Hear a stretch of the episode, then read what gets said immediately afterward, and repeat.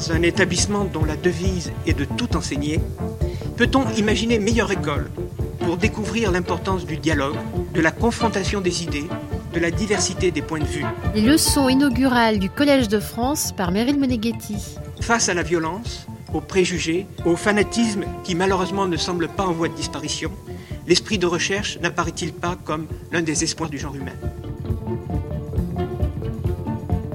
Voici, comme chaque jour de cette semaine, conviés au cours du Collège de France auquel s'associe France Culture pour partager une recherche en marche, appréhender les mutations et les enjeux de notre monde dans un esprit interdisciplinaire. Comment lutter contre la pauvreté à défaut de l'éradiquer complètement? Comment ne pas perdre de vue la question fondamentale de savoir comment faire vivre mieux les 7 milliards d'habitants peuplant la Terre? Les sciences sociales n'ont-elles donc aucun rôle à jouer dans la lutte contre la pauvreté s'interroge l'économiste Esther Duflo. Comment les économistes peuvent-ils contribuer à l'innovation sociale demande-t-elle dans sa leçon inaugurale au Collège de France. Le 14 octobre 2019, le prix de la Banque de Suède en sciences économiques en mémoire d'Alfred Nobel, nommé par commodité prix Nobel d'économie, a récompensé trois chercheurs pour leurs travaux sur la pauvreté, Michael Kramer et le couple formé par Abhijit Banerjee et Esther Duflo. Vittorio De Filippis rappelle dans Libération au moment de l'annonce du prix, et je le cite il faut bien dire qu'au début de leurs travaux, entamés il y a un peu plus d'une vingtaine d'années, ces trois-là étaient regardés comme des farfelus vivant à des années-lumière d'une science économique dominée par de savants modèles bourrés de mathématiques et autres statistiques. Au cœur des institutions internationales d'aide au développement, personne ou presque ne croyait à leur méthode.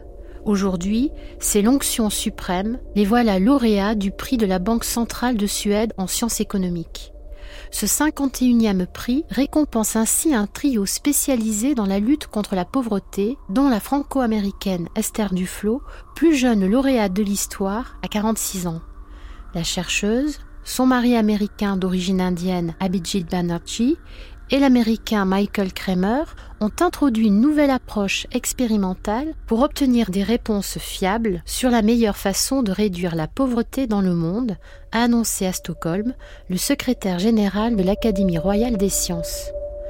De 2008 à 2009, Esther Duflo a détenu la première chaire internationale Savoir contre pauvreté au Collège de France, soutenue par l'Agence française de développement. Je vous propose donc de réécouter la leçon inaugurale d'Esther Duflo, qui a d'abord été diffusée dans le cadre de l'éloge du savoir de Christine Goémé, que je salue, le 4 mai 2009.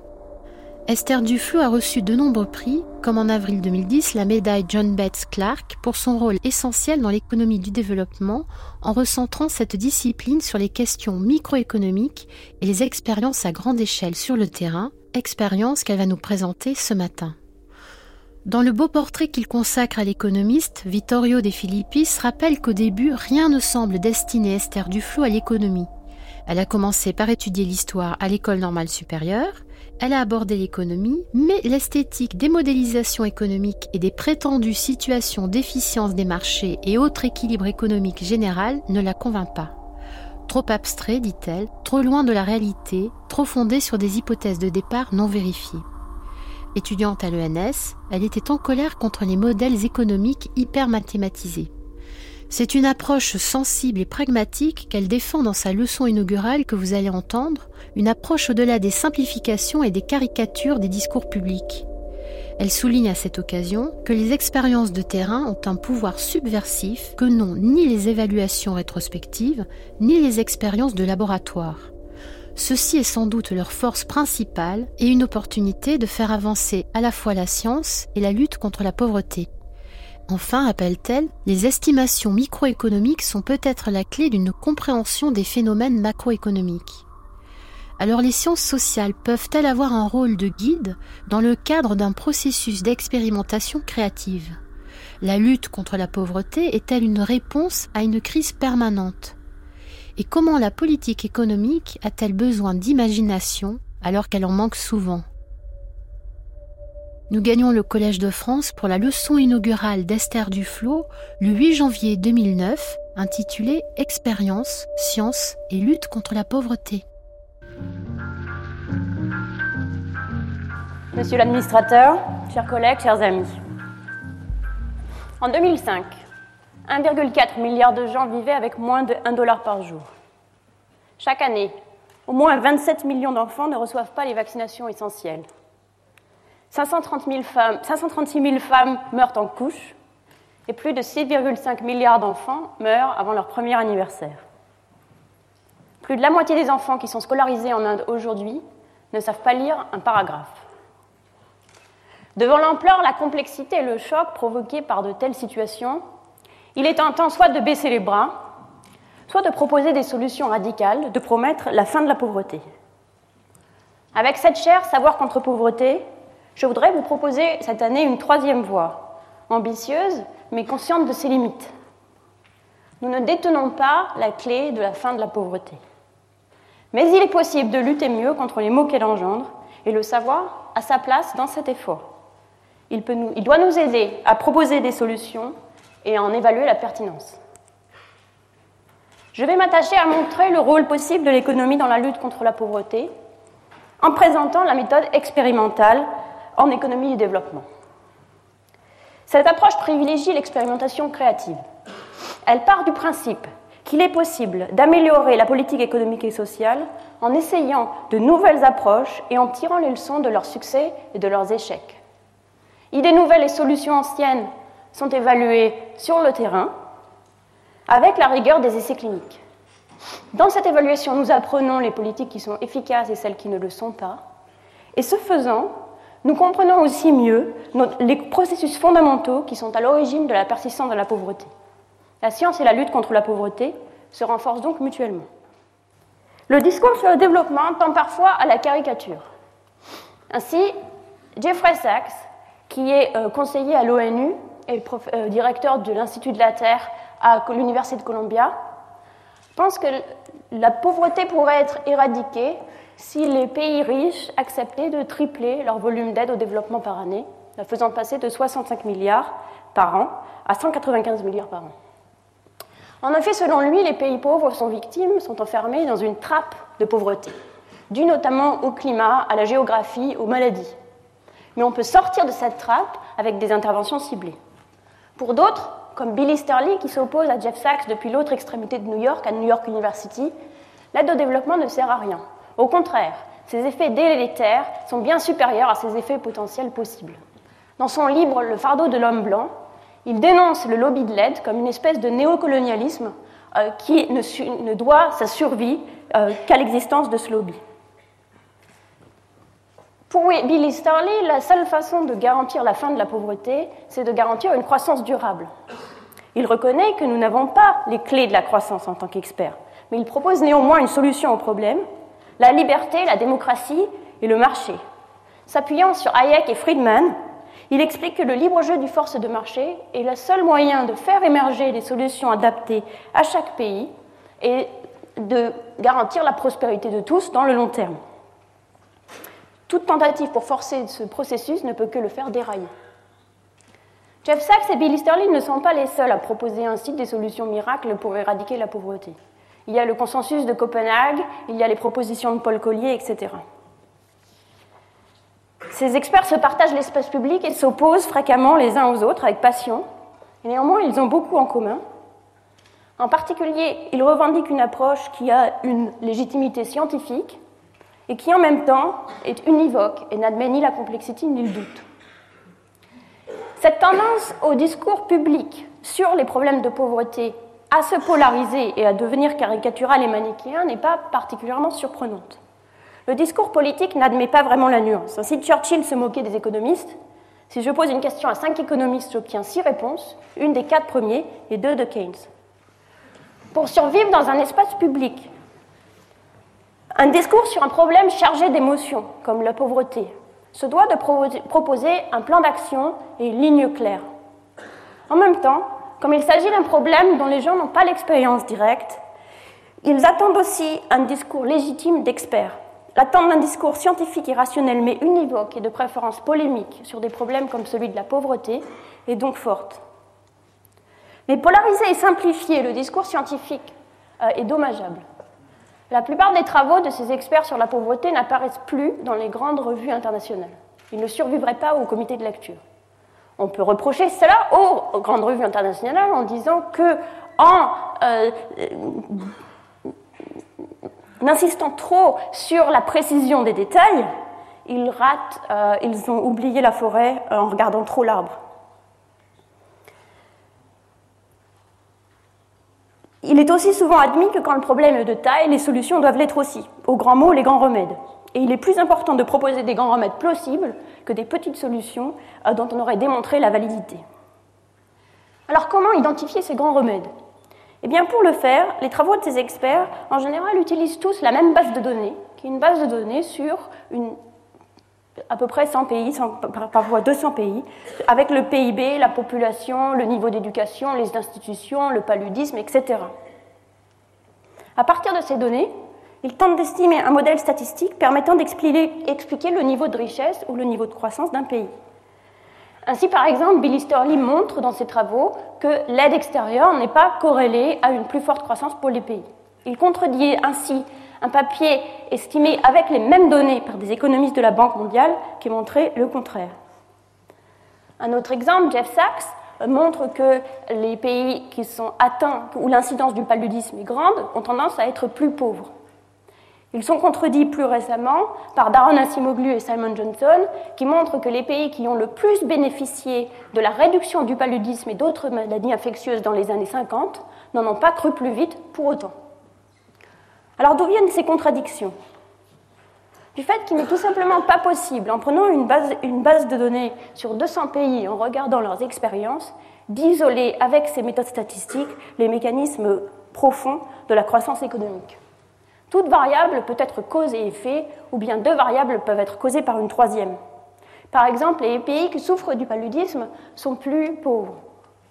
Mais il est possible que les pays dont les gouvernements n'ont pas réussi à contrôler le, paludisme souffrent aussi de tout un tas d'autres mal.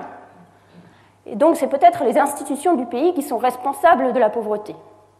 Ce à quoi on pourrait répondre, ce que Jeff Sachs fait, que si les institutions sont mauvaises dans les pays, c'est précisément parce qu'ils sont pauvres.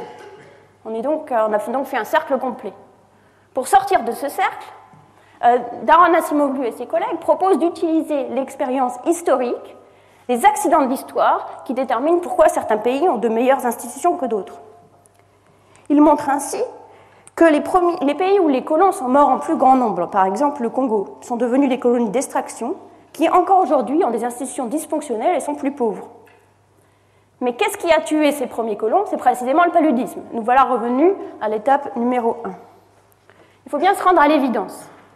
Même, avec 2 millions de régressions, selon le, titre d'un article célèbre de Saleh Martin, nous n'arriverons pas à percer le secret de la croissance avec cette base de données de pays. Dès lors, même si on était convaincu que la croissance économique est le secret de l'éradication de la pauvreté, en chercher le secret dans l'expérience passée seulement ne serait pas une, approche fructueuse.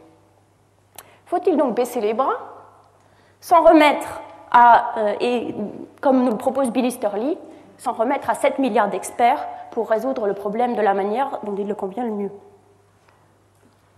Je ne crois pas. En se concentrant sur le problème trop général de l'éradication de la pauvreté, nous avons perdu de vue la question fondamentale, celle qui motive pourtant tous ces travaux. Comment faire en sorte que vivent mieux le milliard de gens qui aujourd'hui vivent avec moins de 1 dollar par jour? Si les chercheurs renoncent à la tentation de la pierre philosophale et se concentrent sur des objectifs plus modestes, comment les sciences humaines et en particulier l'économie peuvent-elles guider la politique économique de lutte contre la pauvreté? On entendra ici la pauvreté au sens plus large. La pauvreté n'est pas seulement une question de revenus, c'est aussi une question de manque d'éducation, de manque de santé, de manque de contrôle sur sa propre destinée. Je propose dans mes travaux euh, la place suivante pour l'économie, elle pourrait avoir un rôle de guide dans le cadre d'un processus d'expérimentation créative sur les politiques euh, de lutte contre ces différents maux. Euh, en 1932, euh, Roosevelt, qui est revenu à la mode récemment avec la nouvelle crise, prononçait cette phrase The country needs, and unless I mistake its temper, the country demands bold, persistent experimentation. It is common sense to try a method and try it, If it fails, admit it frankly and try another, but above all, try something. La lutte contre la pauvreté est une réponse à une crise permanente. La politique économique a besoin d'imagination, alors qu'elle en manque souvent. Les chercheurs ne sont, les politiques, les, personnages politiques ne sont pas exempts euh, de la tentation des chercheurs de la recherche de l'absolu. Les effets d'annonce, les ambitions démesurées, l'impossibilité d'admettre un échec sont autant de freins à l'innovation sociale. La lutte contre la pauvreté a besoin euh, d'expérimentation dans les deux sens d'une terme. D'une part, il faut essayer sans relâche de nouvelles approches. Mais il faut également se donner la chance de reconnaître ses erreurs et d'en apprendre quelque chose. Pour ça, l'expérimentation ne doit pas être juste une petite expérience dans un coin, elle doit être une expérience scientifique. Les économistes peuvent apporter une contribution à ce processus pour deux raisons. D'une part parce qu'ils ont un petit domaine d'expertise qui leur permet, dans ce domaine, de proposer ou d'identifier des solutions nouvelles et, de faire des suggestions. Et d'autre part parce qu'ils ont l'expertise pour aider à évaluer rigoureusement les, programmes essayés et de faire de l'expérimentation une expérimentation réellement scientifique. Je vais maintenant m'attacher à, discuter un petit peu plus de ces deux points. Je crois profondément que les économistes peuvent contribuer à l'innovation sociale. Il y a pourtant une tradition purement positiviste en économie qui est traditionnellement euh, attribuée à l'école de Chicago. L'agent économique est comme un joueur de billard l'économiste est comme un physicien euh, qui, le, regarde jouer. de même que le physicien doit regarder le joueur de billard pour comprendre les lois physiques L'économiste peut étudier les lois économiques en regardant le comportement des agents économiques. Si le physicien remplaçait les joueurs de billard, ce serait probablement un désastre. Et de même, si l'économiste essayait de remplacer l'agent économique ou de lui faire des suggestions, euh, il ne ferait qu'empirer les choses. Le principe est exprimé dans cette boutade bien connue. Il n'y a pas de billets de banque sur les trottoirs. Si l'agent pouvait faire mieux en se comportant différemment, il l'aurait déjà fait. Dans cette vision du monde, tout va pour le mieux dans le meilleur des mondes possibles, même s'il se trouve que le meilleur des mondes possibles n'est pas si formidable que ça. En économie et développement, cette, euh, idéologie ou cette idée, cette vision a été articulée dans les années 60 par Ted Schultz, euh, qui fondait par là euh, l'économie du développement moderne. Reprenant les travaux de Soltac sur les paysans du Guatemala, il montre que ces paysans sont pauvres mais efficaces, entre guillemets, Autrement dit, ils utilisent au mieux les maigres ressources qu'ils ont à leur disposition et nous n'avons rien à leur apprendre. Abedin Banerjee montre que cet argument en faveur d'une économie purement positiviste repose sur une image trompeuse de la décision économique et de la place de l'agent vis-à-vis de, de la décision économique. L'erreur, selon lui, c'est de voir l'économiste comme un scientifique et la décision économique comme un jeu de billard. En réalité, les décisions économiques que nous prenons chaque jour s'apparentent plus au travail d'un artisan que celles d'un artiste. Elles peuvent être améliorées par l'expérience et par l'expertise. Et de même qu'un artisan peut bénéficier d'une expertise technique dans son domaine, de même l'agent économique peut bénéficier d'une expertise. Un exemple intéressant pour étudier ce besoin d'expertise, même dans un domaine où les gens ont travaillé depuis la nuit des temps, et précisément l'exemple euh, choisi par Soltax et par Ted Schultz, qui est celui de la décision agricole.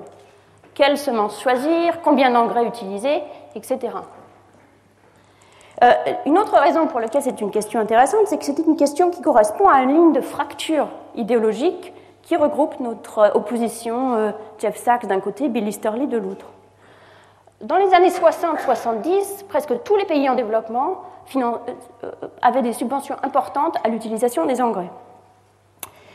L'école de Chicago considère que subventionner l'utilisation des engrais euh, est dommageable.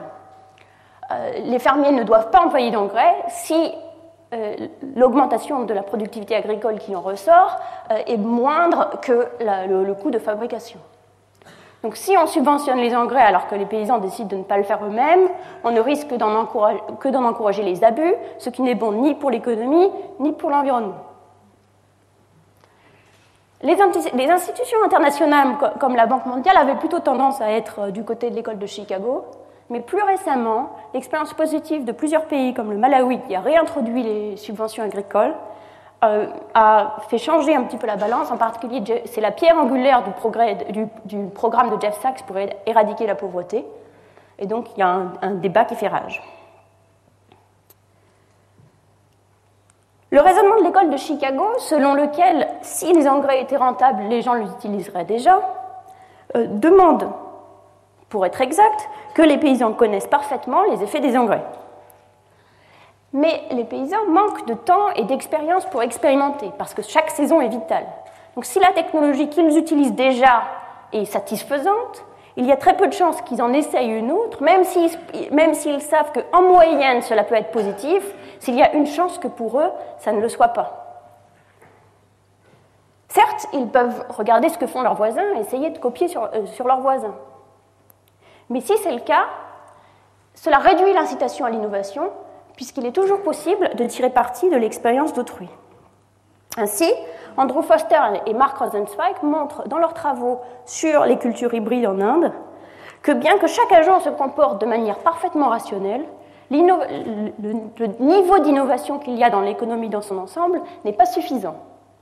Donc bien que chaque personne soit rationnelle, on ne peut pas dire que les paysans soient efficaces, puisqu'il y a potentiellement des méthodes plus efficaces qui ne sont pas adoptées. Dans nos travaux sur l'adoption des, engrais avec euh, Michael Kramer et John Robinson, sur lequel je vais revenir un peu plus tard, nous montrons qu'il peut même y avoir des situations où même la possibilité d'apprendre de ses voisins disparaît si l'innovation n'est pas suffisamment active. Dans ce type d'environnement, le progrès technologique peut être extrêmement lent. Il y a alors une place pour un expert, pas un économiste évidemment, mais un expert agricole, quelqu'un qui connaît suffisamment comment utiliser les engrais pour le montrer aux paysans et pour leur montrer comment faire dans leur champ spécifiquement. Si l'apprentissage social ne joue plus son rôle, il est même possible qu'il faille une stratégie plus massive, comme par exemple une distribution de kits de démarrage d'engrais, comme ça a été fait au Malawi, ou la concentration d'experts, comme dans les villages du millénaire. Ceci c'est un exemple où on voit que le besoin d'experts reste présent, euh, même, dans une, même pour des technologies anciennes comme celle de l'éducation, euh, des engrais, pardon. Mais ce n'est pas un exemple où on a besoin d'économistes. Je vais maintenant vous donner un exemple où l'expertise économique spécifiquement peut jouer son rôle. En continuant sur les engrais. L'école de Chicago, toujours, nous explique que si les engrais étaient rentables, que je vais maintenant qualifier par si les engrais étaient rentables et que les paysans le savaient, ils les utiliseraient. Mais nos travaux au Kenya montrent que le fait que les engrais soient rentables ne signifie pas qu'ils sont forcément employés. Par exemple, nous trouvons qu'entre 20 et 30% des fermiers utilisent des engrais chaque année, bien qu'ils en reconnaissent euh, l'utilité.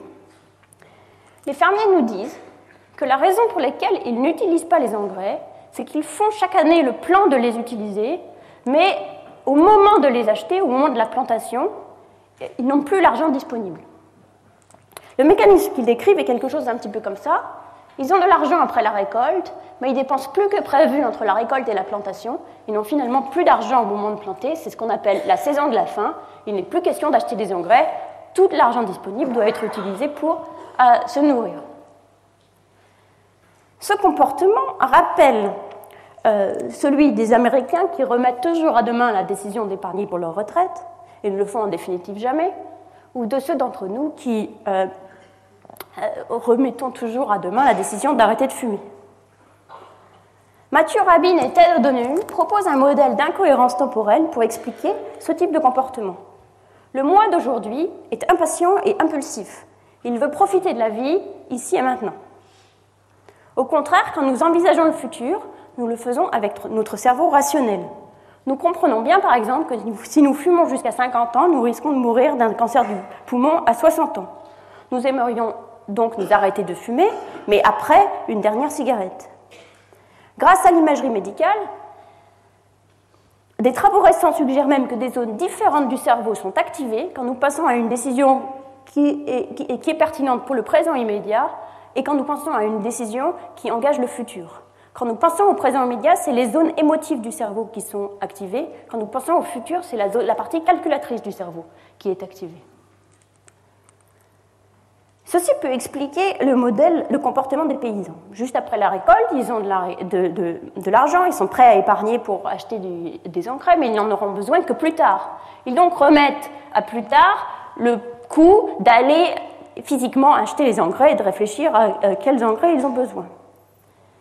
Mais avant que le moment d'acheter les engrais n'arrive, d'autres besoins urgents sont arrivés, d'autres envies urgentes sont arrivées, et l'argent mis de côté pour les engrais est dépensé autrement. Nous prenons donc de meilleures euh, décisions économiques, nous prendrions donc des meilleures décisions économiques si nous pouvions les prendre aujourd'hui et forcer notre moi futur à s'y tenir. Comme Ulysse euh, s'attachant pour éviter de, euh, de partir avec les sirènes. Nous voudrions contraindre notre moi futur à changer de comportement. Le fumeur qui ne peut pas s'arrêter voudrait les rendre, vendre les cigarettes illégales à partir de l'année prochaine. De même, les paysans qui ont épargné après la récolte voudraient forcer leur moi futur à bien utiliser cet argent pour les engrais et pas pour autre chose. Une manière de les aider à cet objectif pourrait donc être de leur donner une bonne raison d'acheter des engrais juste après la récolte pour éviter que l'achat ne soit remis à plus tard, par exemple en leur offrant une petite réduction ou une livraison gratuite pour ceux qui décideraient d'acheter juste après la récolte. Avec Michael Kramer et John Robinson, nous avons, en partenariat avec une ONG, proposé un programme exactement de ce type. Une livraison gratuite à ceux qui choisissent d'acheter les engrais juste après la récolte. Et pour l'évaluer, nous l'avons proposé à un groupe de paysans choisis au hasard dans un groupe de paysans, et nous l'avons aussi comparé à un autre programme plus traditionnel qui consiste à proposer une subvention de 50% sur le prix des engrais, mais cela au moment de la plantation. Donc voici les résultats. Euh, vous voyez la, fraction de gens qui choisissent d'utiliser les engrais dans la saison où le programme a été proposé, suivant la saison où le programme a été proposé. Le groupe de comparaison, auquel rien n'a été, euh, euh, proposé, donc comme d'habitude, 30% des gens utilisent les engrais. Le groupe SAFI, vous voyez que ça fait passer la, ça fait passer l'adoption d'engrais de 30% à 51% avec une réduction minime, puisque le coût de, livraison des engrais, c'est vraiment pas grand-chose. Au milieu, on a 43%, c'est la réduction de 50%, qui a donc un effet plus faible qu'une toute petite réduction, mais au bon moment. Cela souligne l'importance du moment où les décisions sont prises.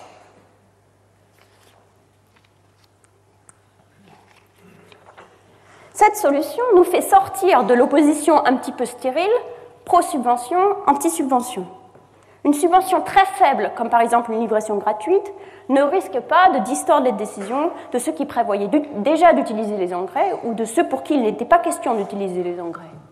Cet exemple montre donc que l'expertise des économistes n'est pas toujours inutile.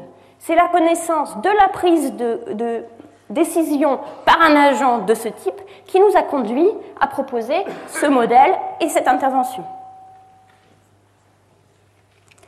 L'exemple de l'emploi des engrais illustre également à quel point il faut un autre postulat de l'école de Chicago, selon lequel si une bonne innovation, euh, était bonne, elle existerait déjà.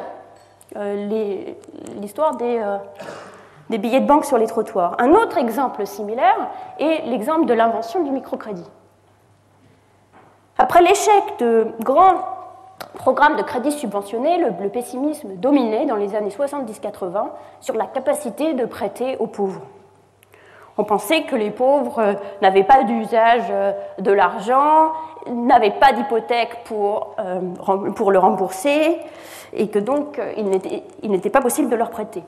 Mohamed Younous refuse ce diagnostic et imagina une institution nouvelle qui lui rendit possible de faire crédit aux pauvres. Cette institution a été a demandé plusieurs années d'expérimentation avant d'arriver à la forme que nous connaissons aujourd'hui et qui est répliquée dans le monde entier. Elle est fondée sur le capital social, les, incitations dynamiques, des réunions euh, régulières et des taux d'intérêt qui sont élevés, même s'ils sont beaucoup plus faibles que ceux des usuriers. Évidemment, le débat n'est pas du tout clos sur est-ce que le microcrédit est utile ou est-ce qu'il ne l'est pas. On y reviendra euh, dans, dans le cours sur la finance un petit peu plus tard. Mais ce qui est clair, c'est qu'il est possible de prêter aux pauvres. L'innovation économique est donc possible. Elle demande de l'ingéniosité et de la chance. Il ne faut jamais considérer que tout a déjà été inventé. On a beaucoup de travail à faire. Cela dit, les économistes peuvent bien sûr se tromper. Ils le font souvent. Pour analyser un problème, ils doivent simplifier la, de, ils doivent simplifier la réalité de manière à être capables de la modéliser. Cela peut les conduire à ignorer des aspects importants. Pour certains, conscients du fait que les apprentis sorciers peuvent faire plus de mal que de bien, c'est une raison pour rester en marge. C'est cependant ignorer que les économistes ne sont pas les seuls à faire des erreurs et à les répéter. Le processus de politique économique a tendance à aller de mode en mode. Aux grands barrages ont succédé le microcrédit, au microcrédit la décentralisation, et à la décentralisation les grands barrages, entre-temps revenus en faveur. Billy Sterlis s'indigne de l'enthousiasme des technocrates de l'Inde nationale qui passent d'un programme à l'autre comme ça. Mais il ne faut pas ignorer que les gouvernements des pays en développement eux-mêmes ne sont pas exempts de ce genre de problème. Or, ils dépensent beaucoup plus pour l'aide internationale que euh, dépensent beaucoup plus que l'aide internationale pour les pauvres.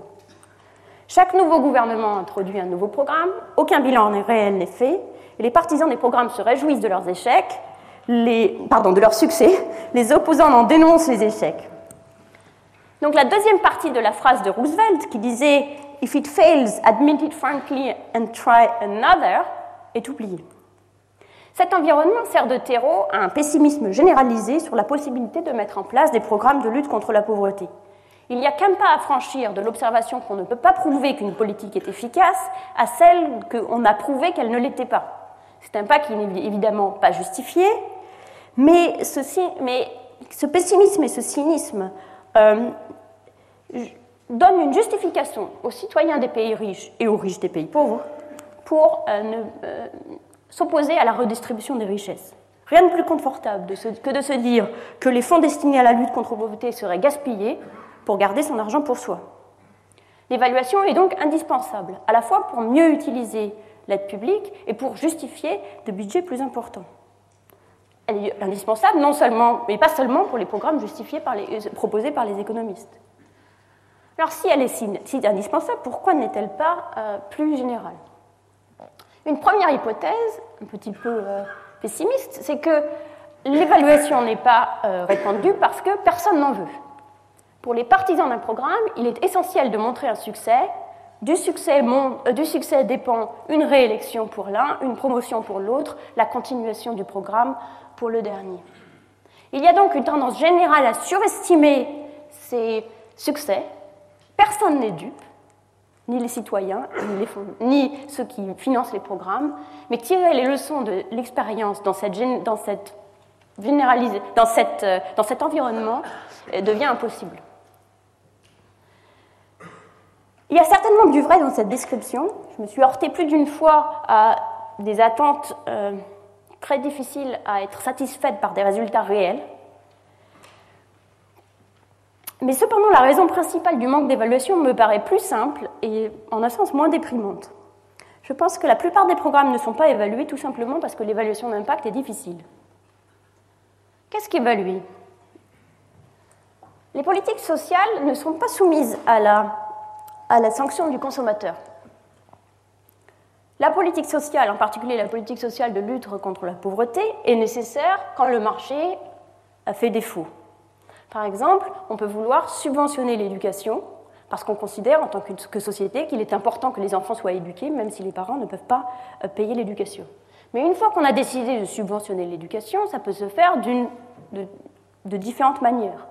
On peut euh, financer l'école privée, on peut euh, construire des écoles, on peut donner de l'argent aux mairies pour qu'ils construisent des écoles, etc. Mais même si les choix entrepris, tous ces choix déterminent, conditionnent la qualité de l'éducation. Mais même si ces choix entrepris sont catastrophiques et si la qualité de l'éducation est faible, les enfants pauvres doivent prendre ce qu'on leur donne, puisque c'est la seule option qu'ils ont, puisque c'est précisément pour remplacer le manque d'options par le marché que le gouvernement intervient. Ce n'est que dans les situations extrêmes où la politique est tellement mauvaise que le service donné n'a plus aucune valeur euh, que les gens désertent le service public.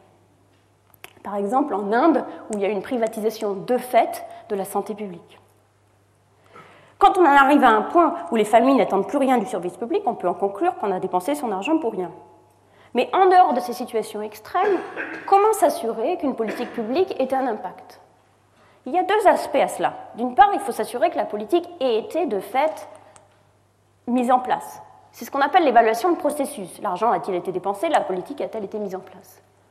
Mais ensuite, il faut se demander si, si la politique a été mise en place, a-t-elle eu les résultats escomptés ou d'autres résultats?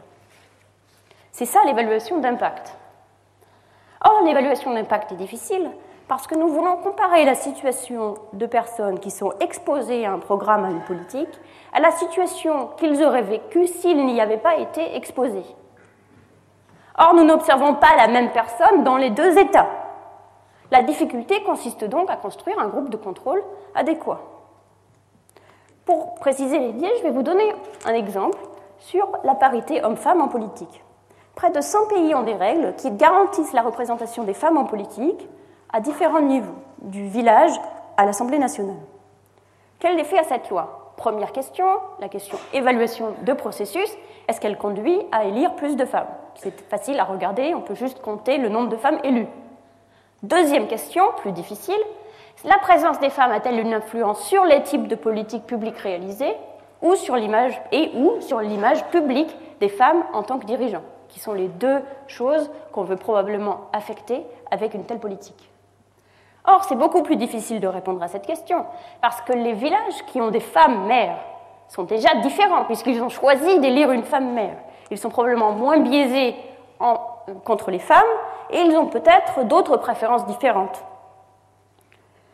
Donc si on compare les villages qui ont des femmes et les villages qui n'ont pas de femmes en tant que mère, on va à la fois attraper l'effet d'avoir une femme mère et toutes ces différences préexistantes. Cette difficulté est le cœur du problème de l'évaluation. Il est difficile de déterminer ex post avec certitude l'impact d'un programme ou d'une politique.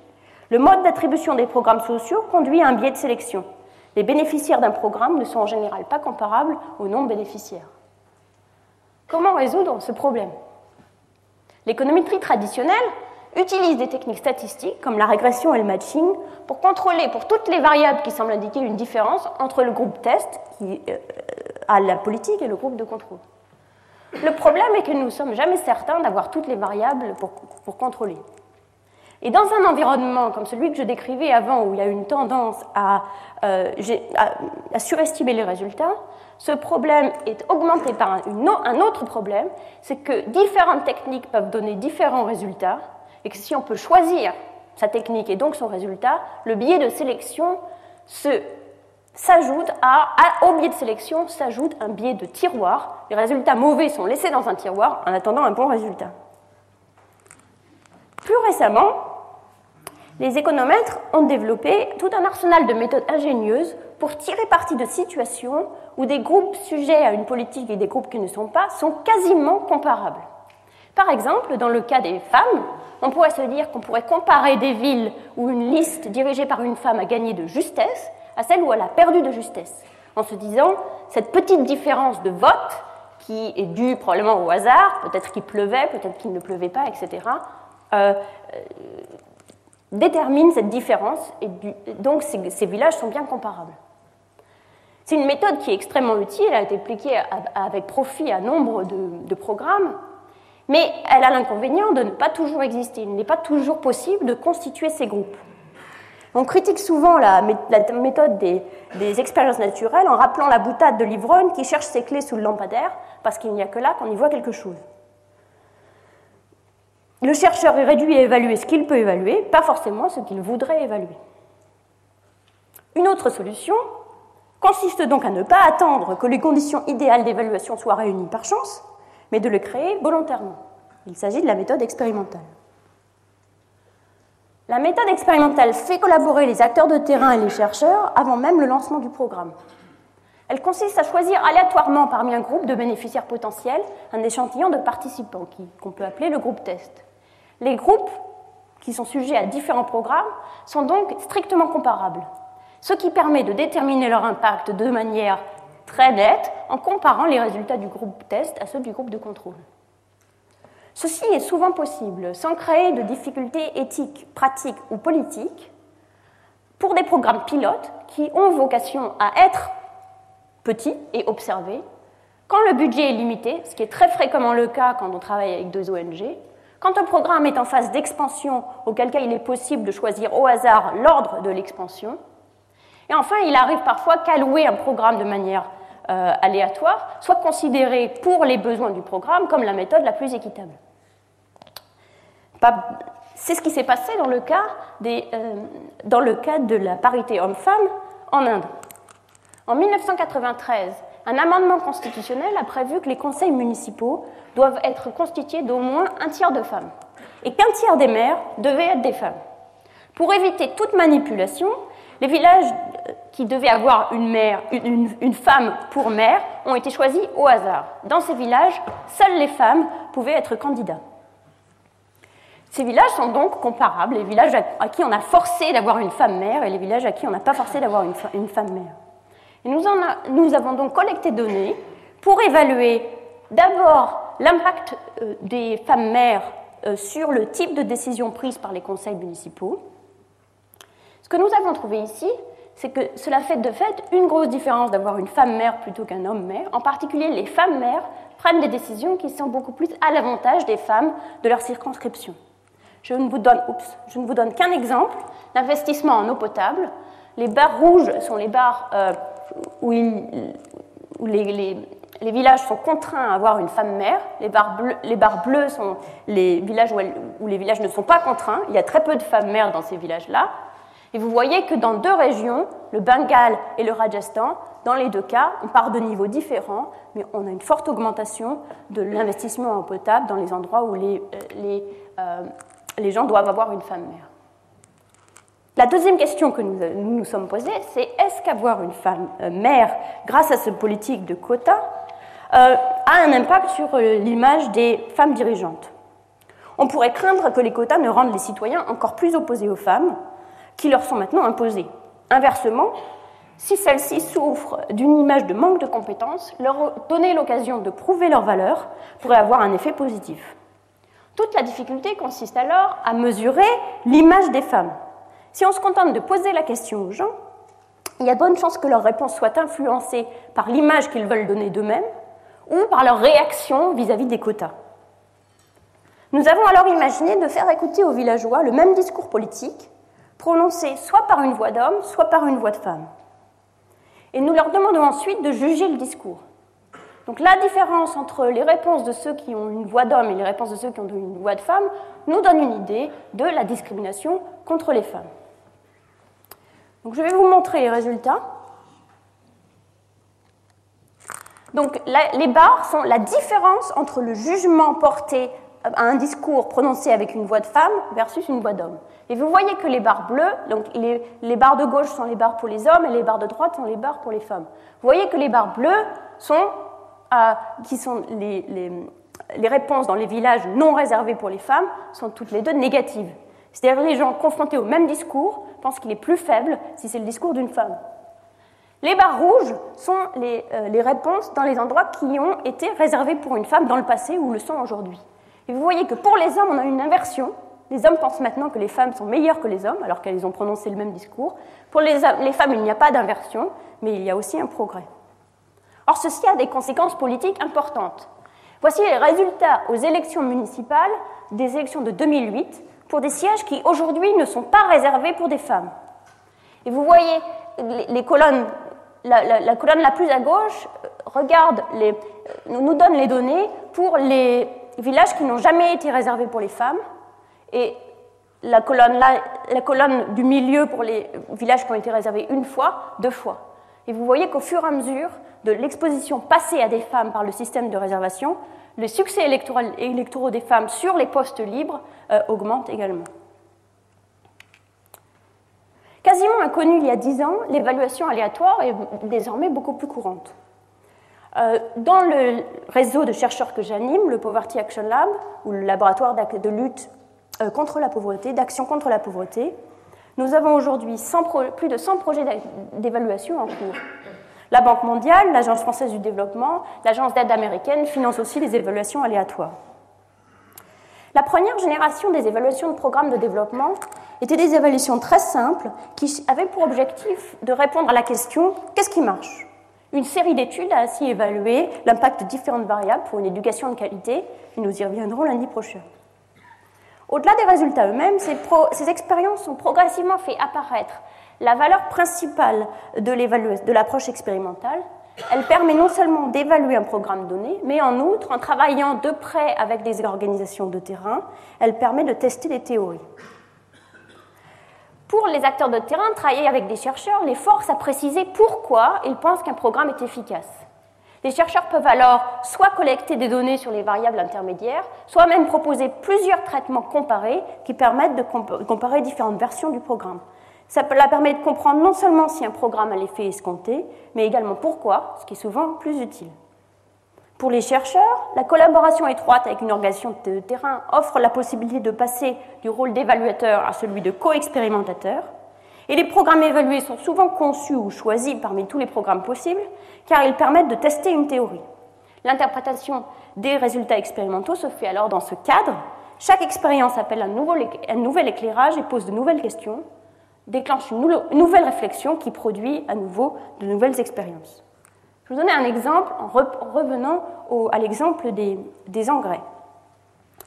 C'est un exemple où ce, processus d'aller et retour s'est fait dans le cadre d'un même projet de recherche entre 2001 et 2006.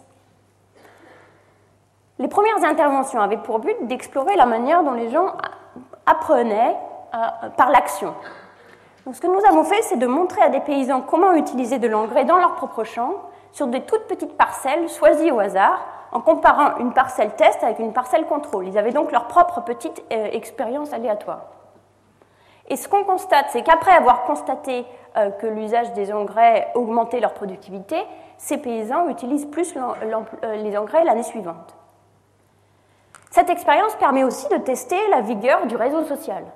On peut se demander si les amis des paysans pilotes utilisent plus les engrais eux aussi que les amis des paysans du groupe de contrôle. Je vais vous montrer les résultats vous voyez les paysans pilotes, c'est la grande barre, 32%, à comparer aux paysans de contrôle, 17%. Donc le taux d'utilisation des engrais fait passe de 17 à 32%. Par contre, les amis des paysans pilotes utilisent aussi les engrais à hauteur de 17%, pas plus que les amis des paysans contrôle. Ça pourrait vouloir dire. Alors, pour comment expliquer ce résultat? Une première possibilité est qu'il est impossible d'apprendre à partir de l'expérience d'un voisin parce que tous les champs sont trop spécifiques. Pour répondre à cette question, ce que nous avons fait, c'est inviter l'année suivante des amis de ces, euh, de ces paysans pilotes à assister aux grandes étapes de l'expérience. Et voilà les résultats. Ce que nous voyons, c'est que quand les amis sont invités, ils utilisent les engrais l'année suivante, au moins presque autant que ceux pour qui euh, l'expérience est dans leur propre champ. Il est donc possible d'apprendre de l'expérience qui est faite dans un champ d'à côté. Et si les paysans, s'il n'y a pas d'effet de réseau, c'est parce que les paysans ne se parlent pas d'agriculture dans ce contexte. Nous, sommes donc, nous sommes donc allés le vérifier en posant aux gens des questions très simples sur leurs pratiques et sur celles de leurs voisins. Nous avons constaté que les gens ne savent absolument rien de ce que leurs voisins font en agriculture. Ces résultats sont surprenants. Ils contrastent avec ceux de Foster et Rosenfeld dont j'ai parlé avant. Et nous a conduit à établir un modèle simple, euh, épidémiologique, de l'innovation sociale. L'innovation est comme un virus, elle est dans son hôte et elle meurt si elle n'est pas diffusée avant que son hôte ne l'oublie ou meure. Il peut donc très facilement y avoir deux états stationnaires. Un cercle vertueux qui est le cercle vert, où les gens se parlent beaucoup, donc les innovations survivent parce qu'elles sont diffusées, donc il y a beaucoup d'innovations, donc ça vaut le coup de parler à ses voisins et les, gens se parlent. Un cercle vicieux qui pourrait être avec les mêmes paramètres dans l'économie, où les gens ne se parlent pas, donc les innovations ne survivent pas, donc il y a peu d'innovations, donc les gens ne se parlent pas. Ce modèle a, lui aussi des implications empiriques et nous nous préparons à les tester euh, l'été prochain. C'est ce cadre théorique qui permet aux expériences de se renforcer mutuellement et à la connaissance de croître. C'est aussi ce cadre théorique qui permet la généralisation du savoir. Les résultats d'une seule expérience ne peuvent pas nécessairement être reproduits. C'est souvent une critique qu'on fait d'ailleurs à l'évaluation aléatoire. Ce qu'on trouve, ce qui est efficace au Kenya ne l'est pas forcément en Inde, et vice-versa. Les effets dépendent du contexte. C'est évidemment vrai, mais cela dit, aucune politique économique et sociale cohérente ne serait possible s'il n'y avait pas une certaine continuité entre les circonstances et les individus. Les effets d'un programme peuvent donc varier d'un individu à l'autre, Mais un raisonnement a priori peut nous guider sur les caractéristiques du contexte ou du programme qui ont des chances d'être pertinentes, et donc nous pouvons tester le même programme dans différents contextes ou des programmes légèrement différents dans le même contexte. Cela est bien illustré par un exemple récent qui met à nouveau, en scène nos amis euh, Jeff Sachs et Bill Easterly. Doit-on ou non distribuer gratuitement des moustiquaires imprégnés? Les moustiquaires imprégnés d'insecticides dans la fibre sont considérés comme la méthode la plus efficace de lutter contre le paludisme aujourd'hui, en l'absence d'un vaccin. Comme les moustiquaires ont un effet externe positif, puisque les moustiques, s'ils ne peuvent plus manger, partent ailleurs, euh, il, est de bon sens de subventionner l'achat des moustiquaires. Par ailleurs, l'élasticité prix est élevée, donc c'est un argument en faveur de la gratuité, pour avoir beaucoup de moustiquaires dans un endroit qui soit utilisé. Mais il y a une littérature du marketing social qui veut que le prix ne doit pas être zéro, il doit être faible mais rester positif. Ces arguments sont repris par Bill Easterly dans son livre. Pourquoi? Il y a d'abord un effet de sélection. Si les moustiquaires sont gratuites, ceux qui n'en ont pas besoin y auront accès et il risque d'avoir du gaspillage. Il y a aussi un effet, il y a enfin un effet psychologique. Payer pour quelque chose le rendrait plus précieux. Pour ces deux raisons, ceux qui ont payé, pour une moustiquaire ont peut-être plus de chances de l'utiliser. Pour tester ces théories, c'est donc une question empirique, on ne sait pas, il y a des arguments dans les deux sens. Pour tester ces théories, Jessica Cohen et Pascaline Dupas ont on imagine l'expérience suivante, très simple. Elles ont simplement offert des niveaux de subvention différents dans différentes cliniques de, euh, maternité euh, au Kenya. Dans certaines cliniques, les, euh, moustiquaires étaient gratuites, dans certaines cliniques, elles étaient offertes à des prix différents, mais tous faibles et plus faibles que celles du marketing social. Le premier résultat est que les achats sont de fait très sensibles au prix.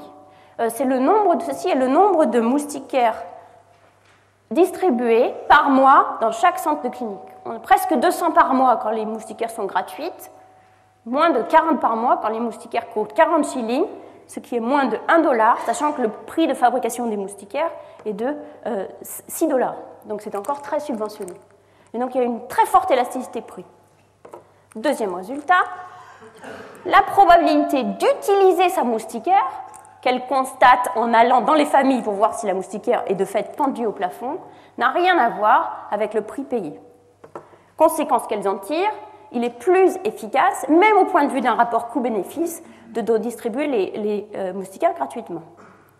Danny Roderick, qui a un blog influence euh, à, Harvard, publie ses résultats de ses études sur son titre, sous, sous le titre Jeff Sachs a raison. Midover, qui est un économiste au Center for Global Development, et qui aiment les, pardon, qui les prix euh, positifs protestent et suggèrent dans le même blog que ces résultats sont spécifiques aux femmes enceintes d'une part, et d'autre part spécifiques au Kenya puisque le marketing social était actif depuis longtemps.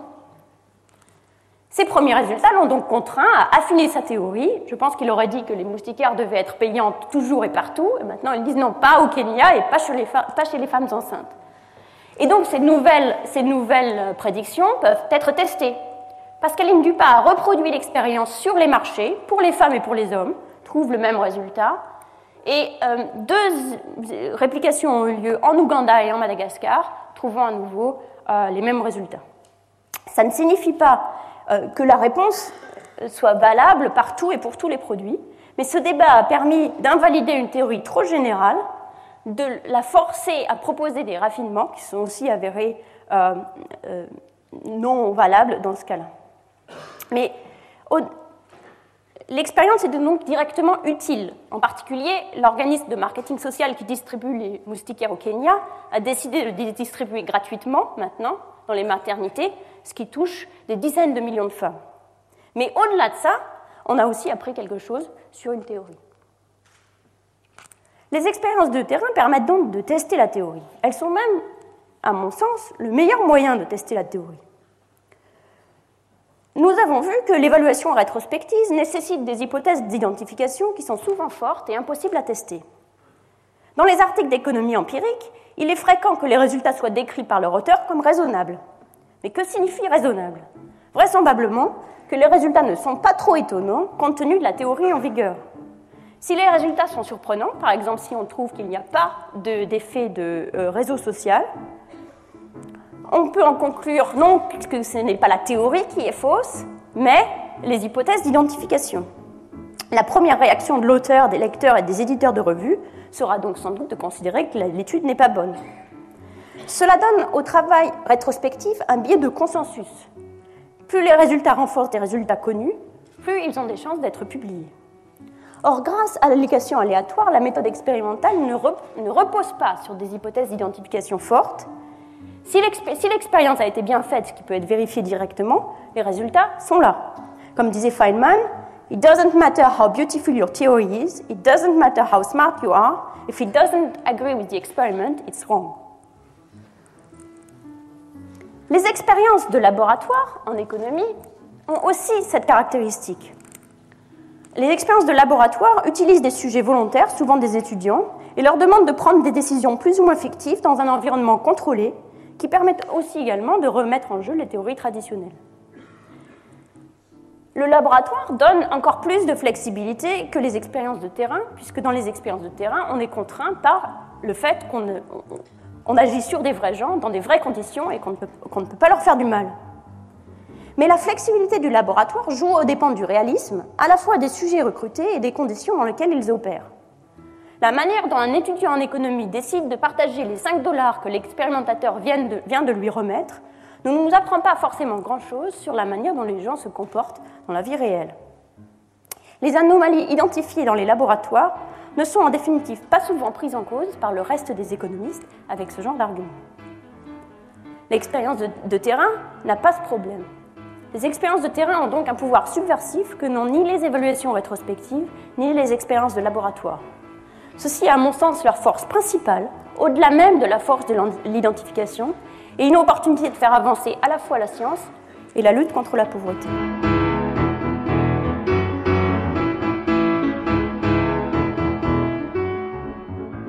C'était les cours du Collège de France. Vous venez d'écouter l'économiste Esther Duflo, la rediffusion de sa leçon inaugurale Expérience, science et lutte contre la pauvreté.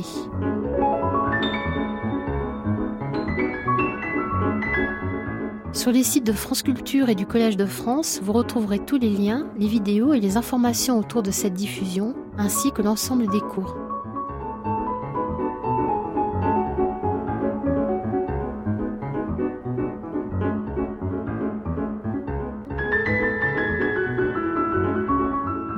À l'écoute de France Culture.